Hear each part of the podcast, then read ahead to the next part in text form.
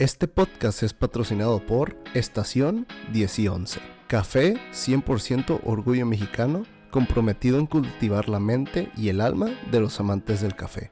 Un negocio de origen tijuanense que ofrece un vasto menú de bebidas calientes, bebidas frías y repostería elaborada con ingredientes de alta calidad. Venta de productos para los amantes del café, así como su propio producto en grano y molido originario de Oaxaca y Veracruz. Encuéntralos en Instagram y Facebook como Café 10 y 11. Su página web oficial www.10y11.com y visita sus instalaciones ubicadas en Avenida Pio Pico, número 1879, entre calle 10 y 11, zona centro de la ciudad de Tijuana. Estación 10 y 11. La cultura del buen café. Quédate con nosotros.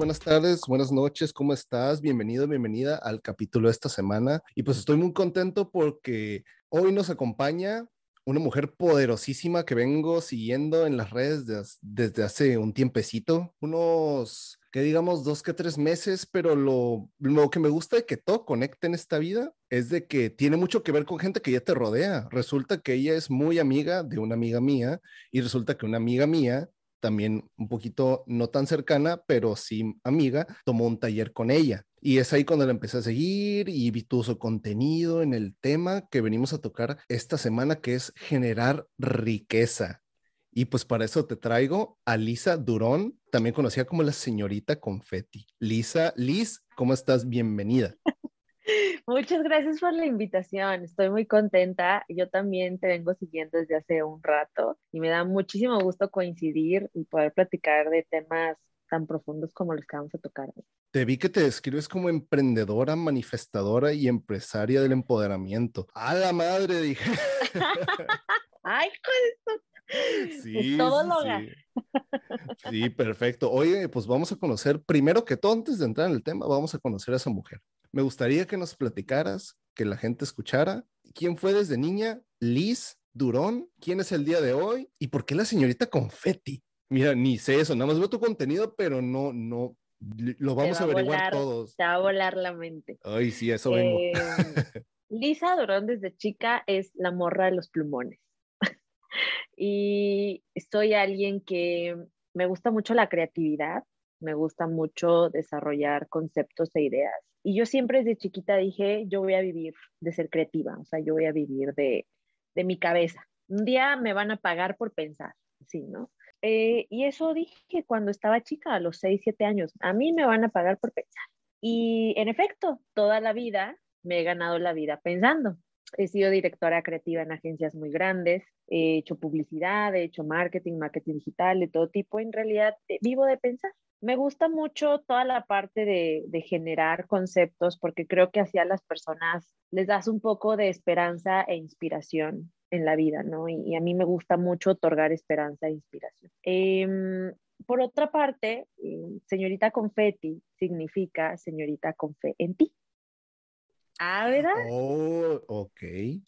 Ah, ¿verdad? Señorita con fe en ti, se llama así. Entonces, señorita con fe en ti, este, nació porque hace unos años atrás, será que mi libro favorito eh, se llama ¿Por qué eh, nos deshumanizamos? Ok, ¿de? Entonces, fíjate que ya no existe el libro, lamentablemente. Oh, ¿Y lo tienes tú?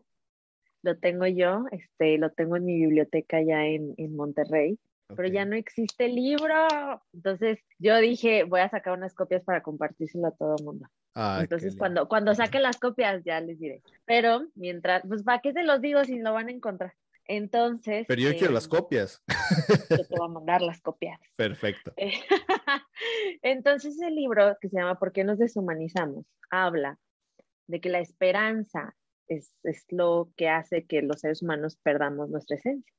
El día que tú como humano pierdas toda esperanza en algo, toda creencia, toda seguridad, es el día que te has muerto en vida. Entonces se me quedó muy grabado porque lo, lo, leí en la universidad, lo leí cuando iba en primer semestre de la universidad. Y me quedó muy grabado que yo dije, ah, caray, espérame, o sea, ¿cómo? Y entonces me entró a la cabeza que había que trabajar en inspirar más a la gente, no solamente a tener, sino a creer. Entonces desde ahí hago muchísimas cosas que ayuden a las personas a creer en ellas. Ese es mi camino de vida, esperanza y amor. Y me acuerdo mucho que yo conocí mi propósito de vida a los 23 años. Y a los 23 años, a los 23 años yo supe para qué existo, para qué respiro y para qué robo oxígeno a las personas. O sea, eh, yo robo oxígeno a los seres humanos, ¿no? porque creo yo que siempre he sido una persona que ha tenido el privilegio de tener acceso a muchas cosas, ¿no? Y puedes hacer dos cosas con ello. Te lo puedes quedar y puedes gozar de ello y ya, o puedes compartirlo. Yo creo que el empoderamiento personal y en sí la sororidad y todos los temas relacionados al desarrollo personal y empoderamiento personal tienen que ver con compartir quién eres. Entonces yo decidí descentralizar muchísima educación que tengo, desde descentralizar el cómo emprender, el cómo tener autoestima, seguridad, cómo tener fuerza, liderazgo personal, poder personal, o sea, todos esos temas que muchas veces nos cuestionamos, el, es que cómo le hago para pedir un aumento, cómo le hago para ir por ese trabajo, cómo le hago para emprender, cómo le hago para decir que no, para poner límites para esto, son privilegios, porque es educación que tiene que ver con eh, un desarrollo de cierta mentalidad que no todos tenemos acceso a. Dijiste a los 23, o sea, ¿qué pasó para hallar el propósito? O sea, yo me acuerdo, mira, yo te comparto, yo tengo 29 años y encontré mi propósito apenas creo que a los 20, 26, 26, casi 27, no lleva mucho, pero... Está bien, es competencia. No, no, no, yo sé, no lleva mucho y yo estoy muy contento del hecho de haberlo encontrado. Creo que es eso de, mm. se, trata. Hay gente que la dice, no es competencia, claro que sí. Hay gente que, le, que la encuentra a los 30, 40, 50 y está bien, ese es el regalazo, lo encontraste. Hay gente que tiene 60 y nunca lo ha encontrado. Exactamente. Tengo muchas alumnas que 40, 45 y Qué bendición. No saben, no ¿Tú saben. Eh, fíjate que lo encontré cuando me robaron una empresa. Eh, esta historia es muy, muy, muy triste, no vayan a llorar. Este, fue mi segunda empresa. Este, hice una empresa de cultura digital y alfabetización digital para mujeres arriba de 40 años que la principal necesidad fuese que ellas no sabían apropiarse de la tecnología, porque un común denominador en ese tipo de mujeres es que sus hijos están fuera, ¿no? Viven lejos, van y buscan pues el sueño de una economía mejor, se casan, se van, o sea, mil cosas, ¿no? Entonces ellas para querer estar en contacto con sus hijos, pues ya no es el teléfono, o sea, ya es, o sea, ya no es llamar, ya es pues el Skype, el Zoom, etcétera, ¿no? Entonces, la idea nació en el 2015, no, no, más o menos 2013, más o menos, yo tenía esa edad. Entonces, em, pues con una socia y otras personas generamos un proyecto y para no el cuento muy largo por cuestiones de egos, envidias y, o sea, como espiritualidad no trabajada y un desarrollo personal y madurez, yo me quedé en la calle eh, yo era quien llevaba el liderazgo de ese proyecto porque yo soy la que sabe de tecnología, mi socia no sabía nada de tecnología. Y pues te gana, o sea, te gana la inmadurez, el ego de decir, ¿cómo esta está brillando más que yo, no? Y yo también seguramente no supe manejar muy bien eso. Entonces, un día me dice, ¿sabes qué? Este, regresé de un viaje donde andaba brillando mucho, ganando como siempre. y Triunfando como siempre. Triunfando como la Belinda. Entonces eh, regreso y me cita en un restaurante y me dice, pues, ¿qué crees? Me quedé con la empresa, este, ¿te acuerdas la IFE que te pedí para, porque yo confiaba mucho en ella? Y yo, ah, sí, sí, sí, me dijo, pues era para, pues, para que, ni modo, o sea, ya. Yo me quedé en la empresa este, y te pido por favor, porque aparte éramos roomies, que hoy te salgas de la casa y te pido por favor que saques tus cosas, ya no quiero volver a saber de ti, vete a la goma. Qué fuerte, así, como si fuera, oye, ¿te puedo pedir un favor? Así como cualquier cosita. Sí, así, saca tus cosas y lárgate de mi vida. Em, hubieron muchas cosas, o sea, detrás de eso, pero al final el día se fue el centro, fue el ego, ¿no? Porque me acuerdo mucho unos días antes haber tenido un pleito en el que ella me gritaba que yo le estaba quitando su spotlight, le estaba quitando su luz, su espacio en el mundo, ¿no? Y yo así, no te puede quitar nada de eso, pero bueno, el chiste es que ese mismo día me quedé en la calle y me quedé sin un peso, sin trabajo, sin nada, porque pues yo vivía de eso. Entonces, pues eh, le hice como pude, eh, conseguí un departamento ese mismo día, me acuerdo mucho que, que yo creo que el universo me bendijo, no sé cómo, porque ese mismo día, a las dos, tres horas, conseguí un departamento en el que el señor, el dueño, me dijo, hermana, o sea, no te preocupes, dame el depósito cuando puedas, o sea, nomás dame la renta y ya. Qué bendiciones, Angelote, ¿eh? Sí, la verdad sí. Entonces, aparte fue un lugar donde yo recuerdo con mucho cariño porque es el lugar donde más me encontré, o sea, encontré mi paz ahí. O sea, ah, fue un lugar que literal la renta me costaba cuatro mil pesos, o sea, no tenía mucho para comer, sí, literal de, la hambruna que tenía, o sea, de que no estaba en una precariedad, literal me tuve que volver vegetariana porque no tenía para carne. Entonces, al final del día, a las, al mes más o menos, encontré un trabajo eh, muy padre, la verdad, y, otro trabajo. Entonces tenía dos trabajos al mismo tiempo increíbles que me hicieron viajar mucho y que me ayudaron a escalar a, a ser pues una persona muy importante en el marketing, ¿no? Pero empecé desde cero a los 23, 24 años, perdí todo. Y esa fue un, una situación que me hizo tocar fondo y entender entonces para qué estoy aquí. Y, sobre todo mi ego fue tocado muy fuerte porque yo no estaba acostumbrada a perder, este, yo no estaba acostumbrada a que me hicieran ese tipo de cosas, ¿no? Entonces... La todo lo puedo. La todo lo puedo, la mujer poderosa, la nadie le hace nada, la intocable, pues le hicieron. Entonces fue un acto de humildad muy grande de mi parte el que, sabes, emprendiendo y que yo volviera con la gente, oye, ¿qué crees? Me das trabajo. Le andaba jugando al emprendedor y ya no. Entonces, también es muy fuerte emprender, mm, que no funcione y de nuevo a tocar puertas, la verdad. Y, pasaron muchas situaciones que me hizo volverme una persona más humilde. Eh, digo, al final del día, no le deseo a nadie que le pase algo así, pero pues si te tiene que pasar para que puedas eh, redireccionar tu vida y reprogramar un poquito ahí el cochambre que tienes, pues qué padre qué chingón, qué padrísimo que de todo eso, pues está esa mujer que tenemos el día de hoy aquí, esa mujer que se, sí, esa mujer que se escucha en las redes, que imparte los talleres, que te digo, ya te viene escuchando desde ese tiempecito, y pero de todo, fíjate, eso sí se me hace, creo que esto es lo más importante, al menos en este espacio, en este momento, de todo, de lo que haces, de los temas que has manejado, de lo que has emprendido, de lo que ahorita haces, ¿por qué elegimos el tema de generar riqueza? Ah, mira, pues que el tema de generar riqueza es tan, tan, no sé, es tan vasto, pero a la vez es tan, creo que es la base que lamentablemente divide a la gente exitosa de la no exitosa. Pero al final del día, éxito es muy subjetivo, ¿sí? Pero lo que conocemos por éxito actualmente en la sociedad es tener, poseer, crecer, parecer y ser, ¿sí? Entonces, vamos a llevarlo desde ese punto de, quiebre, ¿no? De ser, tener, parecer y así la generación de riqueza en sí no es hacerse millonario o ser esta persona multimillonaria, billonaria como las Kardashians, ¿no? La generación de riqueza. De todos los millonarios mencionaste las Kardashians. Es las amo, es que son el mejor ejemplo de cómo hacer dinero viviendo, ¿sabes? Es que ellas solo viven. ¿Sabes? Entonces, em, hay gente que tiene que inventarse una personalidad como Paris Hilton. Ellas no, ellas simplemente son. El chiste es que eh, la generación de riqueza eh, no es eh, cuántos millones haces, cuántos carros tienes o qué es lo que posees. La generación de riqueza es aquella mentalidad que te lleva a tomar decisiones de cómo tener una mejor calidad de vida a través de em, la libertad financiera y el flujo económico. Entonces, la generación de riqueza es lo que divide a las personas actualmente, al menos en, nuestro país y en Latinoamérica, de estas personas que saben hacia dónde ir y las que no saben hacia dónde ir, las que aprovechan su trabajo, las que no, las que tienen hambre, las que no, y sobre todo, divide mucho el, el hecho de llamar a alguien mediocre y no.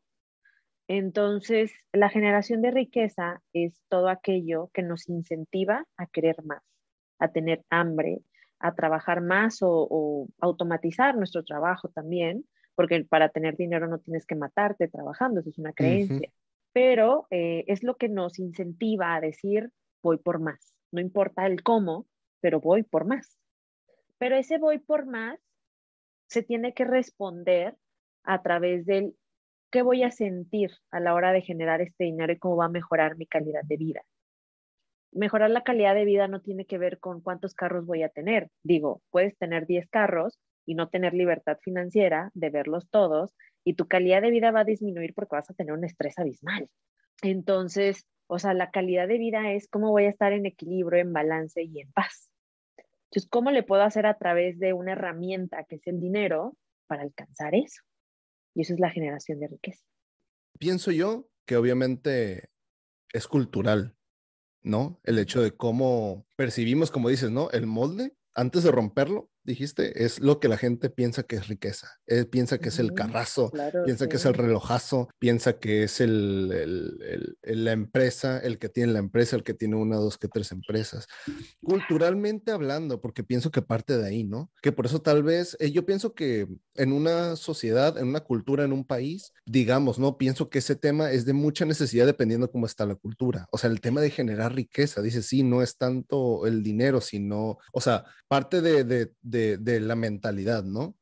Claro, sí, o sea, hoy por, hoy por, ejemplo me escuché una anécdota de alguien, en resumidas cuentas era como un conocido decía, oye, yo tengo un problema muy grande en mi, tiene una cafetería, este conocido, y dice, el otro día una de las chicas que trabaja conmigo me dice, oye, es que fíjate que me voy a ir, me voy a ausentar porque voy a llevar a una tía al doctor y este ya, ¿no? Y él le dice, oye, pero tienes trabajo. O sea, entiendo, o sea, la vas a llevar al doctor, pero vuelves más tarde, ¿no? O sea, ¿cuánto te puedes ausentar? ¿Cuatro o cinco horas? No, lo que pasa es que tengo que tomarme todo el día. Y le dice, ¿por qué o qué? Pues si nada más vas al doctor, o sea, pues no, no, no la vas a hospitalizar. No, es que, pues es que todos los demás de mi familia trabajan y yo la tengo que cuidar. Y le dice, ¿y tú qué haces o qué? O sea, ¿estás aquí de agrapa? ¿Me estás haciendo el favor o qué?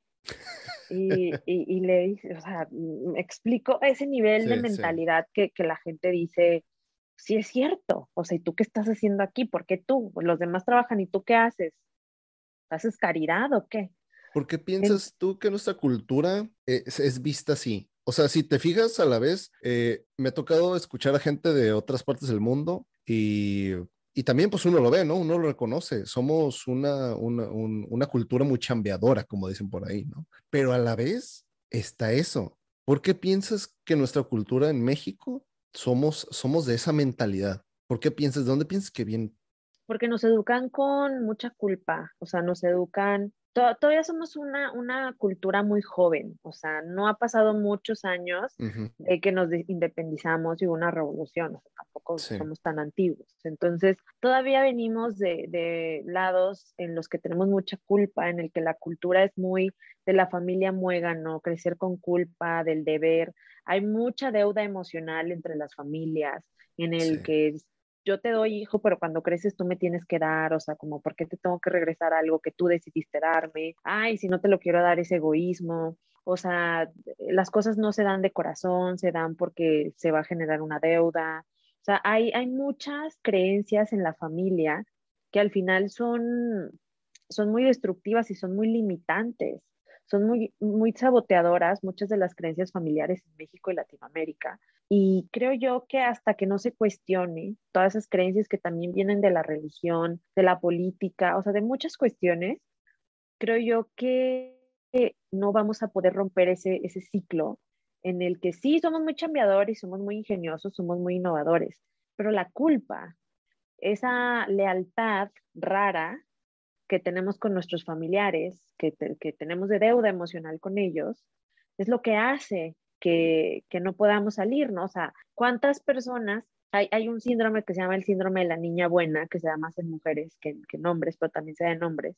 Eh, ¿De dónde es ese eh, síndrome? Nunca lo he escuchado. De Wendy, de Wendy, la de Peter Pan. Oh, este, y haz de cuenta, eso es, es, psicológico, haz de cuenta, está el síndrome de Peter Pan y está el síndrome de Wendy, ¿no? Okay. El síndrome de la niña buena es esta mujer, o, también hay hombres que lo sufren, que tiene que quedar bien, tiene que servir a todos, tiene que buscar perfeccionismo, si no siente culpa, eh, la castigan, etcétera, ¿no? Entonces, la mayoría de las mujeres en México eh, fuimos educadas así.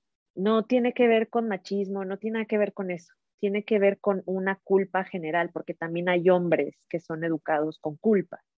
Así de que tú, cuando crezcas, tienes que hacerte cargo de tu mamá y de tus hermanas, de una mujer, y la tienes que mantener y le tienes que dar. Y también eso es generar culpa en los hombres. Es como, pues espérame, o sea, yo ni siquiera sé si me voy a casar. Ah, ¿cómo que no? Sí, entonces, eh, o sea, hay una generación de culpa, tanto en hombres como en mujeres. Y hay culpa de todo, de pertenencia, de género, de, de todo, en la sexualidad, o sea, en todo, en la espiritualidad, en la religión, en todo hay culpa. Entonces, em, al final, eh, todas estas mujeres y hombres que, crecen con culpa son estas personas que crecen con miedo, no hay independencia. O sea, imagínate cuántas mujeres o, o hombres que nos escuchan de que, oye, pues ya me voy de la casa, ya me voy a independizar a los 22, 23, 25. ¿Cómo? ¿Ya te vas a casar o qué? No, pues me quiero ir a la casa, o sea, ¿qué, ¿qué te vas a ¿Te vas a ir a desbalagar o qué? ¿Te vas a ir a perder en las drogas o qué? No, espérame, pues yo nada más quiero irme a vivir solo, o sea, ¿qué onda? No, es que te vas a perder y es que eso no es de niña bien, no es de hijo de familia, entonces es culpa, ¿sí? Es culpa del que dirán que te tengas que esperar también a que te saquen, ¿no? De la casa. Como si fueras mascota. claro, que te roben. Entonces, hay una culpa muy grande ¿eh? para poder ser o sea, para poder madurar. O sea, la gente siente culpa al madurar. ¿Cuánta gente no cree que madurar o ser adulto es abrumador? O sea, yo me canso de escuchar gente que dice, es súper cansado ser adulto. A ver, espérame, o sea, es cansado ser adulto porque tú tienes un concepto del deber ser adulto.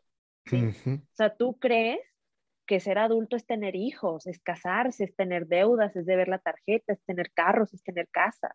Ser adulto es ser autosuficiente, independiente y ser una persona que está buscando pues esta independencia en todas las áreas, pero sobre todo pues buscarse y encontrarse a sí mismo ya a cierta edad, o sea, ya está cañón que arriba de cierta edad pues sigas en la lela y no sepas para qué sirves, para qué robas oxígeno, ¿no?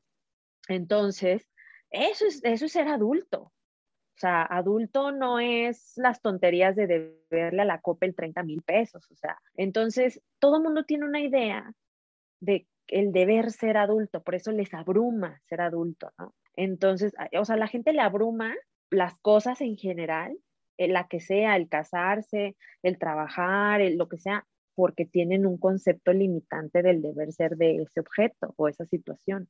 Entonces, la mentalidad de generar riqueza precisamente también abarca eso. A ver, o sea, una persona que tiene una mentalidad de generación de riqueza, etcétera, es una persona que sabe perfectamente que ser adulto no es casarse a los 25 y tener tres, cuatro chamacos no es ahí de, verte al, al, Infonavit de verle 20 años de tu vida, no es endrogarte ahí en el banco, o sea, no, nada que ver, eso es de personas que viven a través de los ojos de otros. El ser adulto a través de esa mentalidad de generar riqueza es ser autosuficiente, es decir, a ver, yo tengo 25, 30, los años que sea, y cómo, qué tipo de calidad de vida quiero tener. Entonces, yo, por ejemplo, tengo 33 años y no me he casado, eh, no tengo hijos, no, ni nada, nada, o sea, nada. Entonces, apenas hace un mes tengo, o sea, novio, este, y siempre me he enfocado a, trabajar mucho. Entonces, mucha gente viene y ya se te va el tren, a mí no se me fue el tren, a ti se te fue el tren para mil cosas que yo ya logré.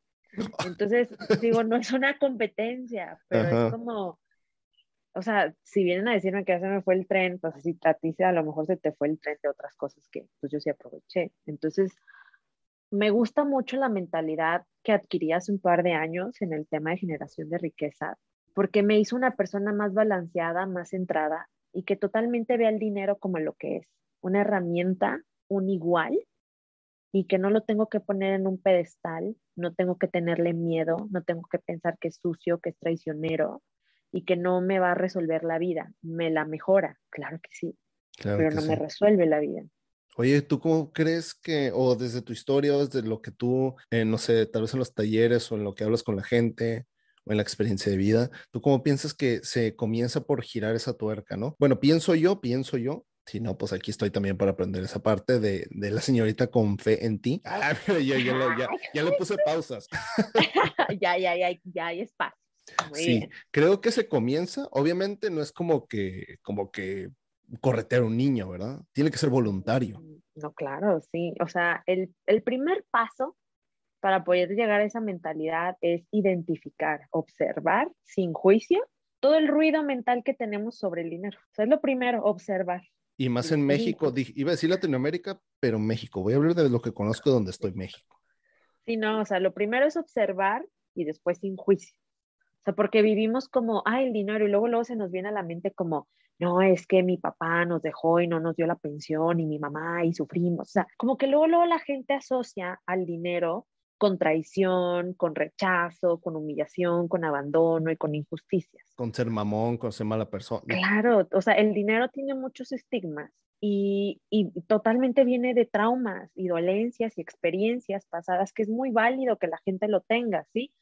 Entonces, cuando las personas están muy lastimadas, muy dolidas por temas relacionados al dinero, es muy válido que te enojes, quieras este, estas ideas raras de repartición de riqueza en igualdad y que todos vivamos con un mismo sueldo y que no haya ricos y que los maten, y, ya sabes esas tonterías que la gente dice. Este, pero cuando estás muy lastimado y no te das cuenta que tienes un trauma, vas a ser esta persona que, que maten a los ricos, pónganles impuestos más graves y pónganles esto y no sé qué a ver, o sea, yo te la volteo, ¿qué tal si tú un día de repente te hicieras turbomillonaria? O sea, ¿querrías que te trataran con la vara que tú estás midiendo? Pues, ¿Quisieras que la gente te chingara? O sea, que no, o sea, entonces lo haces desde un lugar de carencia, ¿sí? Lo haces desde un lugar de lastimado, es normal. Entonces, lo, lo principal es decir, a ver, voy a tener un acto de humildad, primeramente, y voy a decir qué pienso del dinero, qué pienso, o sea, pienso que es traidor, pienso que es sucio, que, que, dichos he escuchado, ¿no? De que con dinero baila el perro, cosas así. Entonces, ¿qué cosas he visto que se mal manejan o que me han lastimado del dinero? Y es verlo sin juicio, o sea, no hilar situaciones y emociones, de que, ah, es que una vez mi papá, yo le pedí, no me lo dio, hijo de... No, es, una vez mi papá me quiso controlar con dinero. Se acabó, ahí se queda. Ajá, déjale de hilarle más. O sea, ¿cuál es el, la base? Ahí está. Entonces, una vez que yo observo, mi papá me quiso controlar, una vez mi novio me, lamentablemente me lastimó por esto, una vez me robaron, o sea, como que empiezas a hilar y, ok, todas esas situaciones, ¿cómo me hicieron sentir? Entonces ya, ya observas con una emoción de que me hicieron sentir traicionada, abandonada o lo que sea. Ah, entonces tú tienes una herida de abandono con el dinero es una herida de traición con el dinero, o sea, sí, sí, no sabes que sí, yo sí pienso que la gente que tiene mucho dinero es avara, es traicionera y que nadie puede ser leal. Bueno, eso es lo que tú crees de acuerdo a tu experiencia. ¿Qué pasaría si le quitas esa emoción, esa, pues esas creencias al dinero de que es traicionero? ¿Qué ocurriría? Tal vez no te has puesto a pensar cuál es la otra cara de la moneda y por eso no tienes posibilidades. Por eso no puedes tener una mentalidad de generar riqueza, porque no has visto las infinitas posibilidades, crecimiento y más allá que hay de tu dolor con el dinero. Sí, pues uno, uno opera, piensa desde lo que ha visto desde lo que conoce. Pero la diferencia, aunque, aunque no hayas visto todo lo que puedes hacer con el dinero, aunque nunca lo hayas tenido, es, creo, como dices, identificar, ver sin juicio. O sea, que puede ser una herida, puede ser una carencia y abrirte a la posibilidad, ¿no? claro, o sea, ayer me preguntaron, que alguien me preguntó, yo nunca opino, porque a mí no me gusta opinar, ni me gusta que me opinen. O sea, yo siempre he pensado que las opiniones son como la pizza, se piden. Eh, y yo sí le contesto a la gente, así como cuando me dicen, oye, no te pediste. Entonces, eh, ayer me preguntaron mi opinión sobre cierta situación de una influencer que tiene un niño y que se lo llevó a su casa y así, ¿no? El chiste es que yo les dije, a ver, pues no me gusta opinar, pero ya que me estás preguntando mi opinión, yo voy a decir que está bien. Y se me quedaban viendo así como, ¿por? Y yo les dije, bueno, voy a dar un contexto. Yo tengo, eh, junto con otra amiga, tenemos una organización en la que a niñas de casa hogar eh, las apoyamos a que puedan, puedan trabajar en áreas que nunca se imaginaron este, laborales para que ellas conozcan profesiones que no están predestinadas a, a, tomar, ¿no? O sea, todos sabemos la realidad de las niñas de las casas hogar. Entonces, muy pocas logran salir del sistema. Entonces, se busca que tengan una oportunidad en la que digan, ¿cómo que eso existía? ¿Cómo que yo puedo hacer eso? ¿Cómo que, o sea, a ver, espérame, ¿no? Entonces les dije, dicho hecho de ese contexto, a mí me parece muy bien que a los niños, a las niñas que no han tenido las mismas oportunidades que nosotros, se les ayude a entrar en otros ambientes y en otros contextos con la seguridad de vida para que sepan que hay más, que existe más, ¿no? Y, y que tienen otras posibilidades y que no tienen que encajar en un estereotipo. A mí me parece bien que existan estas personas que ayuden a incentivar que otras personas conozcan otros ambientes y que ellos ya decidan si entran o no a esos ambientes, ¿no? Pero creo yo que, que la gente se queda muy encerrada en lo que es correcto y en lo que no y demás. Y todo el mundo anda midiendo a todos con su propia vara de moral y justicia, cuando en realidad, ¿quién eres? O sea, para medir con una vara de moral y quién eres, o sea, eres uno en millones. claro, eres, o sea, quién eres en realidad como para para ir opinando de la vida de los demás, que él tiene que hacer y él debió y es que es correcto y así. A mí, en lo personal, creo que las personas que andan opinando y te andan diciendo cómo tiene que ser todo, son personas que vivieron muy limitadas y que vivieron eh, también bajo esa medida de que no los dejaron ser, no fluyeron, no tuvieron libertad. Son, como no conocen la libertad, quieren que los demás encajen en su falta de libertad. Y pues definitivamente la mentalidad de persona con generación de riqueza no conoce esas limitantes. ¿Y tú qué crees después de identificar cuál es el siguiente paso? Después de identificar y verlo con no juicio, que eso es lo interesante porque ahí es donde te demoras un buen rato, o sea, que no te dejes llevar ni arrastrar por las emociones. Por la corriente. Cuando ya logras no arrastrarte por las emociones, que eso es un gran paso, ok, como por cuál empiezo y cómo le voy a quitar el peso en mi vida, cómo lo voy a reprogramar, ¿no? Y reprogramar es, es un paso muy importante porque le quitas el a mí siempre me pasa el que la persona diga, es que a mí siempre me pasa, que siempre me roban, siempre me timan, siempre ven la cara, siempre...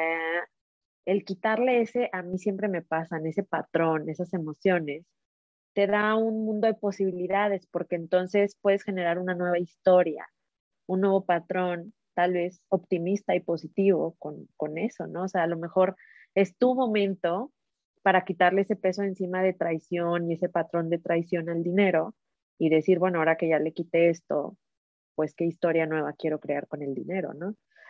Pero lo curioso es que no todo mundo lo logra, porque todo mundo se queda enfrascado en la victimización, en el siempre me pasa. Entonces es muy poca la gente que logramos quitarle el, el peso de la victimización, de, de, esta parte de, no, es que yo creo que no, o sea, sabes, me pasa mucho en las clases que cuando les enseño esa parte, la gente se queda como, no, es que a mí siempre me pasa, a mí siempre me pasa, y como también somos el resultado de la gente con la que nos juntamos. Exacto. Es un poco complicado que se te quiten esas ideas cuando tienes un esposo súper tacaño, lángaro y que todo el tiempo te está contando los pesos. Ajá, o si tienes también una hermana tacaña que habla mal de que vive lo mismo con su marido y se comparte lo mismo, dices, ves, si tengo razón, o sea, de quien te rodeas y si piensan igual, vas a pensar que así es porque es el mundo que conoces y el que permite. Ahora, yo supongo que habrá gente que nos escuche y va a decir, ah, pues sí, ¿cómo le hago si ahí convivo todo el día con mi hermana? Si todo el día convivo con mi papá, si todo el día convivo con el tacaño de mi esposo. Qué fácil, ¿no? Ustedes decirlo, pero yo lo tengo que escuchar todo el día, este miserable. Bueno, pues es que, ¿qué crees? Te regresas al paso dos del no juicio. Entonces, cuando tú estás escuchando al lángaro este hablando de, es que la economía y nos vamos a hacer Venezuela, eh, que está hablando así de eso, nada más lo observas y ya, o sea, lo pones en mute. Haz de cuenta que te pones unos audífonos de esos de noise canceling y lo ves y dices, ok, no, o sea, ah, balbucea, pero no voy a generar juicios. Y al principio va a ser difícil porque vas a estar, ay, este menso, ¿qué le pasa? Sí, no. Pero después, cuando tú decides no adentrarte al juicio, que es lo difícil porque estamos acostumbrados a criticar, a juzgar y demás. Cuando tú aprendes a no juzgar y criticar a la gente, híjole, o sea, ¿sabes cuánto peso, cuánto, cuánto te quitas en la vida? O sea, es, es impresionante. Digo, no somos perfectos, a mí a veces también se me escapa, pero me, me, me he quitado un peso enorme de encima pero esa es la parte de la reprogramación, o sea, sí podemos caer en eso, podemos caer en el juicio momentáneo, en el criticar uno o dos segundos, pero tú, ¿qué tanto estás tu reprogramación para decir, ay, no, o sea, me, voy a salir de ahí? Que ahí, entra una herramienta que es mindfulness. Entonces, vives en el presente y estás como, yo, por ejemplo, pues tengo muchas alumnas, tengo mucha gente que toma terapia y empiezan a hablar, no, es que mi mamá tiene la culpa y es que ella me hizo y no sé qué. Y yo podría enfrascarme en el de esta vieja tonta, ¿qué le pasa? ¿Sabes? Pero la escucho. Y en vez de estarla escuchando y, enfrascarme en su queja y de pensar y enjuiciarla que está tonta, pienso, eh, ¿qué herramientas le puedo dar para que ella pueda reflexionar mejor? Y así, ¿no? Entonces me pongo a pensar, tengo empatía y empiezo a pensar en cómo puedo ayudarla, cómo puedo, en vez de juzgarla y decirle, amiga, date cuenta, sí, amiga, date cuenta, pero también, amiga, ¿cómo te voy a ayudar? Pero no es de, ya, ya es una cura, ¿no? Amiga, date cuenta, no, no, eh, amiga, date cuenta, te estoy hablando en serio. Es que, ¿sabes que Todo el mundo es amiga, date cuenta, y todo el mundo se burla de, la gente, ¿no? Como, ay, qué tonta que se dejó cuernear, ja, ja, ja, ja. Sí, mira, menos amiga, date cuenta, más amiga, ¿cómo te ayudo a darte cuenta? ¿Sí? Entonces yo soy esa amiga, sí date cuenta, pero amiga, ¿cómo te ayudo a darte cuenta? Y amiga, aquí está, para que te des cuenta. Entonces yo tengo todo el ciclo de aquí está, para que te des cuenta, ¿sí? Entonces, eh, cuando estoy escuchando a alguien diciendo cosas, podría yo juzgarla y podría yo hacerla chica y podría yo sentirme superior de que, yo ya trabajé eso, a ver. No, más bien, aquí estoy para ayudarte y generó esa empatía y si más gente pensara en compartir lo que sabe, porque si vamos a criticar y vamos a decir cómo tiene que hacerse algo, es porque tú ya sabes hacerlo, ¿verdad? Entonces, o sea, la mayoría de la gente somos muy buenos para andar, es que aquí, sí, sí, sí, sí, cállese y a menos de que sepa cómo se hace, ande opinando, si no, su opinión no es válida. O si no, enséñame cómo. Sí, claro, o sea, sí, ok, me estás diciendo que estoy mal, va, ¿Cómo lo hago? A ver, dime, ¿cómo lo resuelvo? No, yo nomás te estaba diciendo, ah, no, pues cállate. Entonces, sí, entonces, eh, me, da, me da gusto haber llegado a ese punto en el que, te lo juro que sí, a veces sí se me escapa, a veces sí, pero ya no como antes, porque trato de más estar en el presente, de cómo te ayudo ahorita en este momento a que eso ya no exista o empiece un camino de reprogramación. Te lo juro que ese es mi enfoque. O sea, cuando yo escucho a alguien decir algo que digo, o sea, no, no. O sea, te lo juro que en vez de pensar, está bien tonto este, más bien pienso, ¿qué le podría compartir para que deje de decir semejantes tonterías? ¿Y cómo identificas, o sea, por ejemplo, tú en lo que, en lo que realizas, cuál es tu parte en la que tú en, en reprogramación o todo el caminito que nos comentaste o cómo? Pues, o sea, en realidad ya no, pero, o sea, ya me rodeo de gente, bueno, tengo la fortuna de rodearme de mucha gente que tiene la humildad necesaria de escucharme, ¿sí? O sea, yo antes tenía puros novios que me decían, es que tú y tus tonteras, estas estafadoras de reprogramación, ¿no? Y ahora tengo un novio que es como, oye, te escuché hablar, ¿me puedes contar más? Te invito a cenar, pero ¿me puedes contar más de eso? Y yo. Aquí está el señor confetti. No, es que es increíble, es increíble. Este, hace rato estábamos en una junta y él estaba así como, es que no manches, es increíble andar contigo, wow. Y yo. La admiración, la admiración. No, me, me, admira muchísimo. Entonces, eh, o sea, ahorita ya me rodeo de mucha gente así que, que gracias a que reprogramé mi autovalor, pues ya me rodeo de puras personas que consideran muy valioso escucharme. Pero cuando me encuentro en situaciones en las que alguien se avienta algo que dices, mm, te lo juro que yo, de veras, yo me quedo callada, pero siempre hay alguien, no sé, sucede la magia, que hay alguien que voltea y dice, uh, que la Lisa no te escuche decir eso.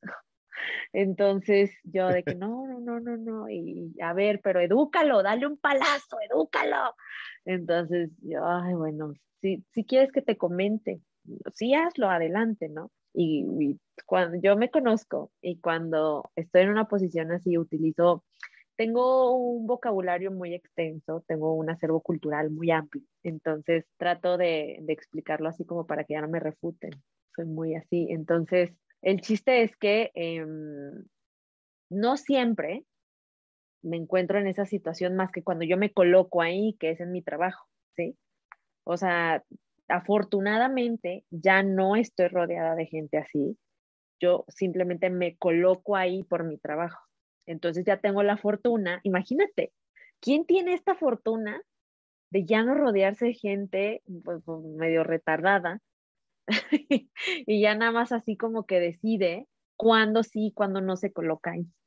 Pero y yo te voy a compartir una experiencia personal, eso. O sea, yo llegué, o sea, y, y eso no es como, como que hablar mal de, de, los amigos que tuve en el pasado, simplemente pues es reconocer, ¿no? Lo que yo quería y darme cuenta que ahí no era. Y es un camino muy cañón porque la gente... Amigo, no es... te diste cuenta. Sí, amiga, me di cuenta. Un, las, las, las, personas no están dispuestas a abandonar lo que ya conocen por miedo a no poder encontrar lo que aún no conocen.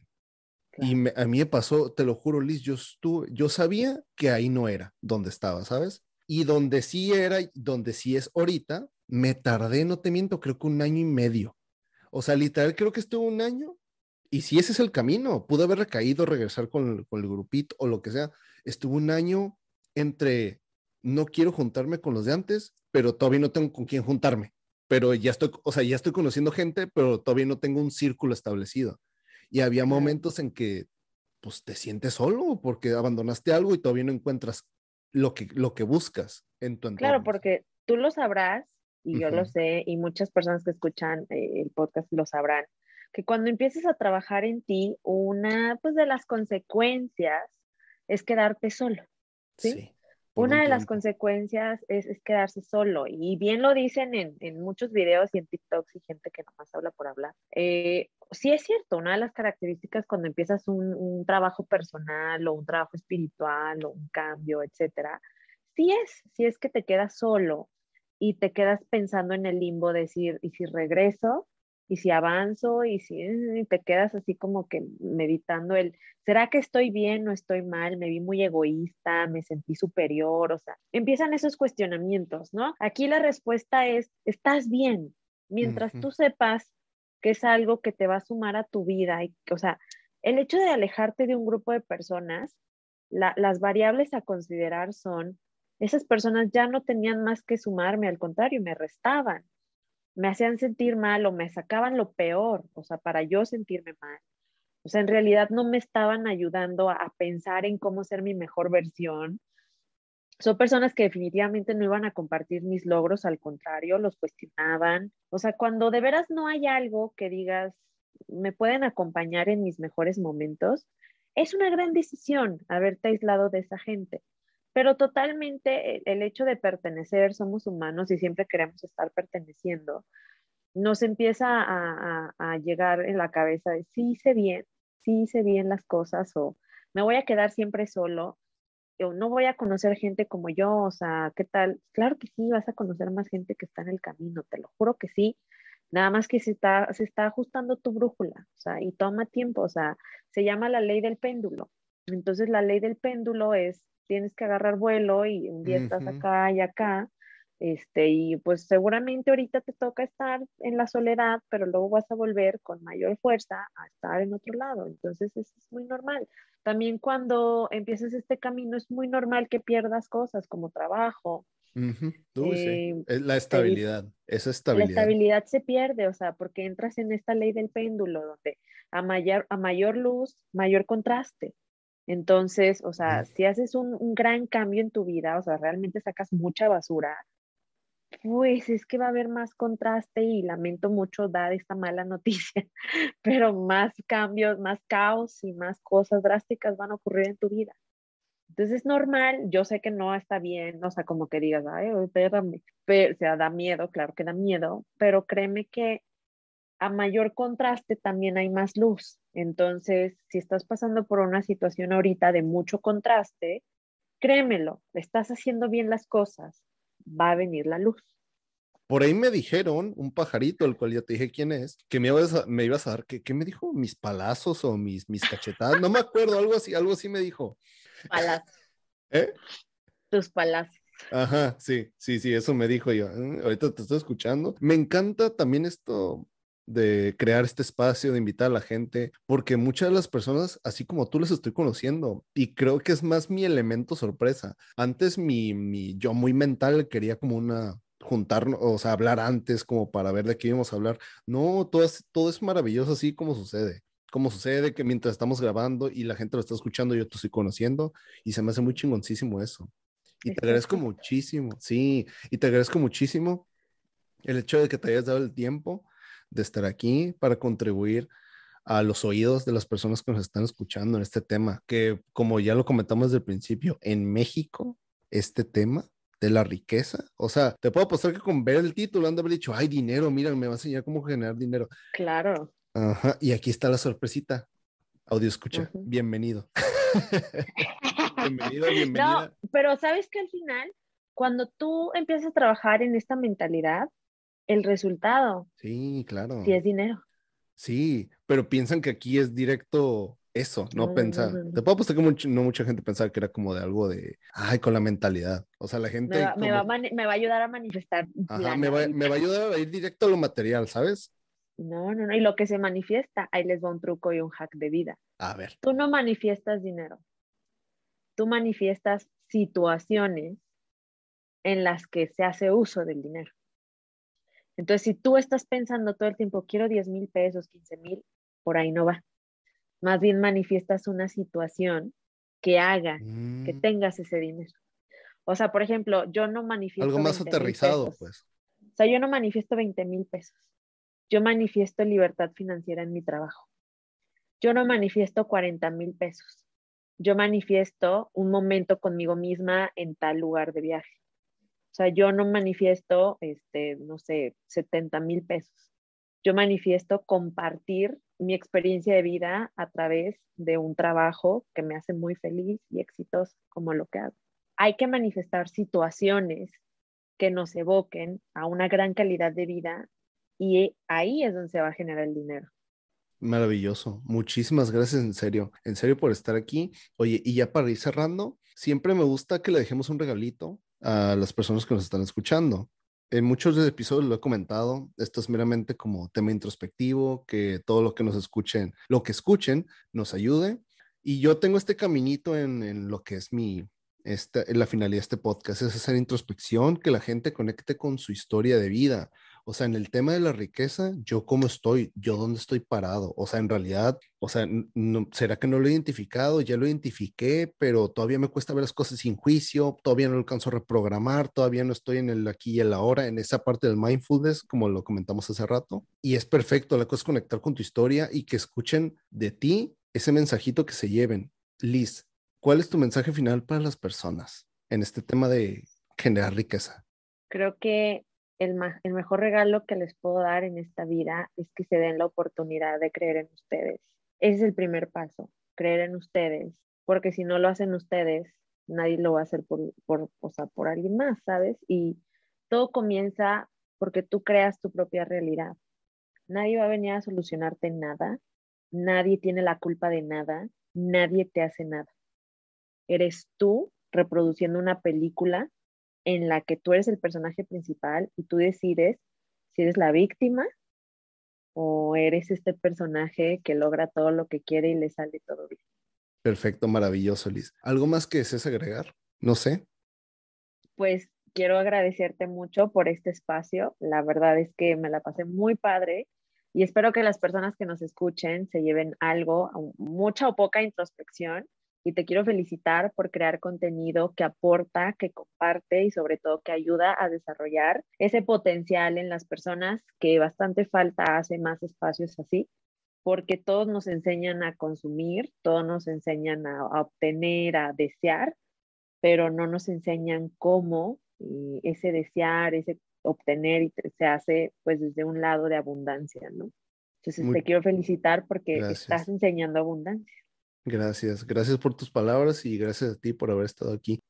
Tus redes sociales para que la gente te siga o te o se vuelva a dar un clavado si es que hace mucho que no, no, no veía. Que reciban palazos. Este, me pueden encontrar en todas las redes sociales como señorita confetti, pero señorita abreviado como S-R-I-T-A, confetti eh, con una T y una I, porque señorita confetti. Este, me va a dar muchísimo gusto que se pasen por allá y que no se sientan ofendidos si doy un palazo. Mi personalidad es muy directa, entonces no me ando con rodeos, así que no se lo tomen personal. Oye, ¿y qué podemos encontrar ahí en tus redes? Como un pequeño resumen encuentras mi podcast, también tengo un podcast, videos en YouTube, encuentras en vivos, encuentras frases, ejercicios, introspección, cursos, tengo una línea stationary que es complemento de los cursos, o sea, la verdad es que tenemos muy variado, tenemos TikTok, tenemos Instagram, tenemos Facebook, tenemos todo. Entonces, soy una creadora de contenido muy completa. Nuevamente, muchísimas gracias por estar aquí. Y a ti que nos estás escuchando, te invito a que escuches este podcast una y una y otras veces, las veces que sean necesarias. Y en este tema de generar riqueza, como un, a ver si que un pequeño resumen, si es que algo no se me pasó, identificar, aprender a ver sin juicio. En ese camino muy largo hay una parte, como dices, ¿no? Que mucha gente se queda, reprogramar y, la, y alcanzar y no, no olvidar estar, vivir en el presente, estar en el aquí y el ahora, como dicen por ahí, ¿no? Así es.